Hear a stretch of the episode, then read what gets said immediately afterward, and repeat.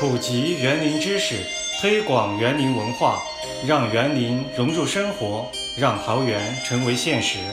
大家好，这里是园林生活家。今天为您播讲挺有意思的中国古典园林史第三讲：隐士的桃花源——魏晋南北朝园林。陵园轶事：铜雀春深锁二乔，赤壁之战的典故。铜雀台位于河北省邯郸市临漳县城西南十八公里处，是全国重点文物保护单位。这里古称邺城，始建于春秋齐桓公时期。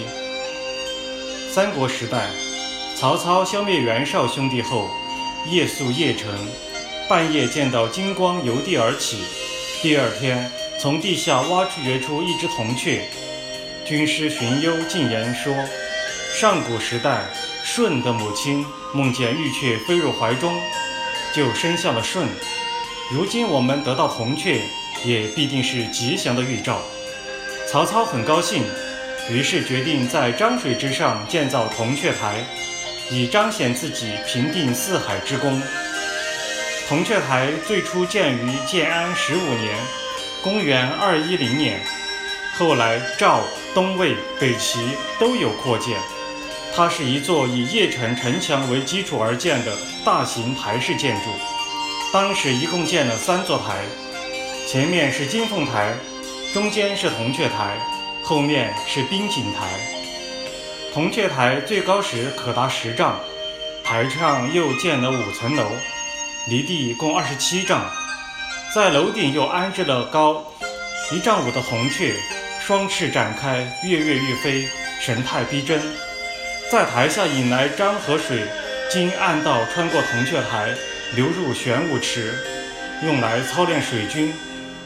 铜雀台建成之日，曹操在台上大宴群臣，慷慨陈述自己匡复天下的决心，又命武将比武、文官作文，以助酒兴。一时间，曹操父子与文武百官觥筹交错，对酒当歌。大殿之上，鼓乐喧天，歌舞升平，盛况空前。中国古典名著《三国演义》中描写了一个妇孺皆知的故事——赤壁之战。杜牧《赤壁诗》中的名句“东风不与周郎便，铜雀春深锁二乔”，说的便是这个故事。据说，曹操有一个心愿。想把江东的两位绝色美女大乔、小乔抢来，安置在铜雀台。众所周知，二乔即大乔、小乔，分别是东吴君主孙策、东吴名将周瑜的妻子。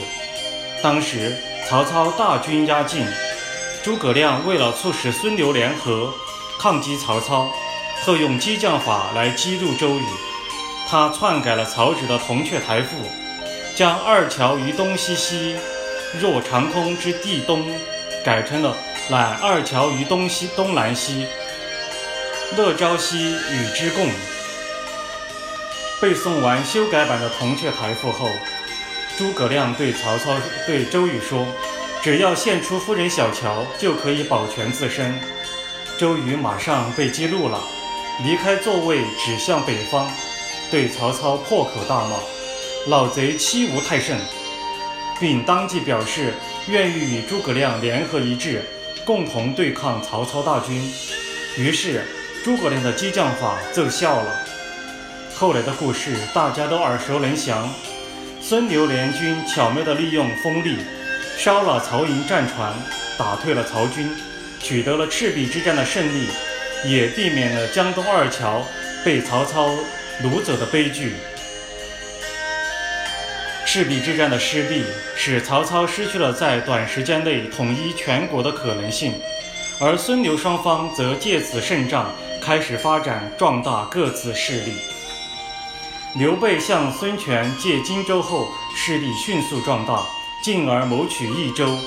孙权屡次率亲率大军进军合肥，数战不利，损兵折将。曹操在退回北方后，休养生息五年。平定关中后，才大举南征孙权。此战形成天下三分的雏形，奠定了三国鼎立的基础。